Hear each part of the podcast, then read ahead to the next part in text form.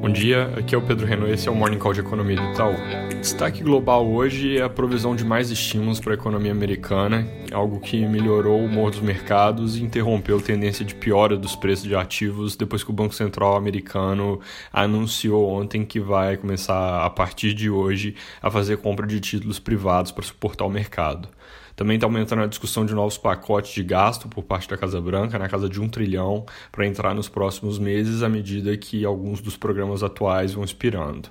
Ontem vieram dados bons de atividade para junho e hoje saem as vendas do varejo e produção industrial de maio. Esses devem ser os primeiros indicadores mais concretos a mostrar uma alta na economia americana e, com isso, podem acabar impulsionando mais esse humor positivo.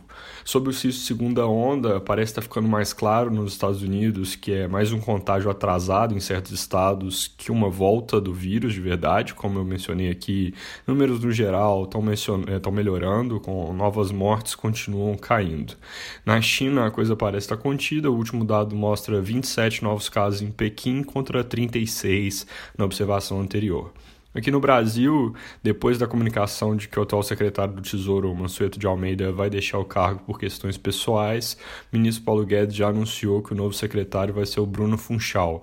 Ele é doutor em economia pela FGV, já foi secretário da Fazenda no Espírito Santo e atualmente é diretor da Secretaria da Fazenda Nacional.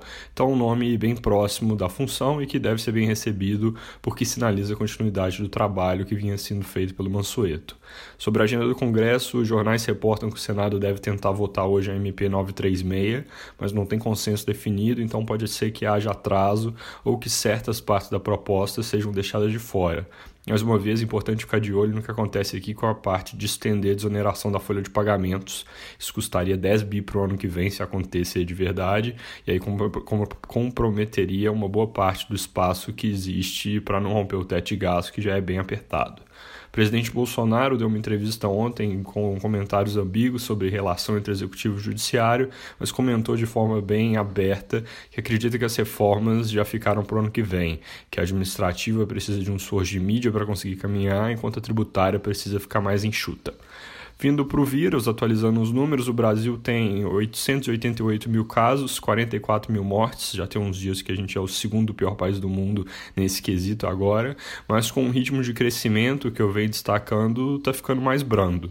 De forma concreta, tanto a curva de novos casos quanto a curva de novas mortes pararam de subir, estão andando relativamente de lado, então pode ser que estejam fazendo um pico. Taxa de contágio em nível nacional está em 1, que indica estabilidade.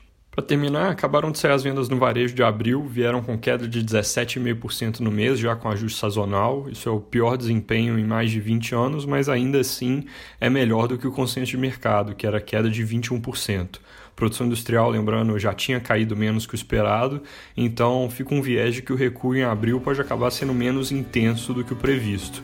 Se o número de serviços que sai amanhã vier em linha, isso provavelmente vai levar a revisão das expectativas para o PIB do segundo trimestre como um todo. É isso por hoje, bom dia.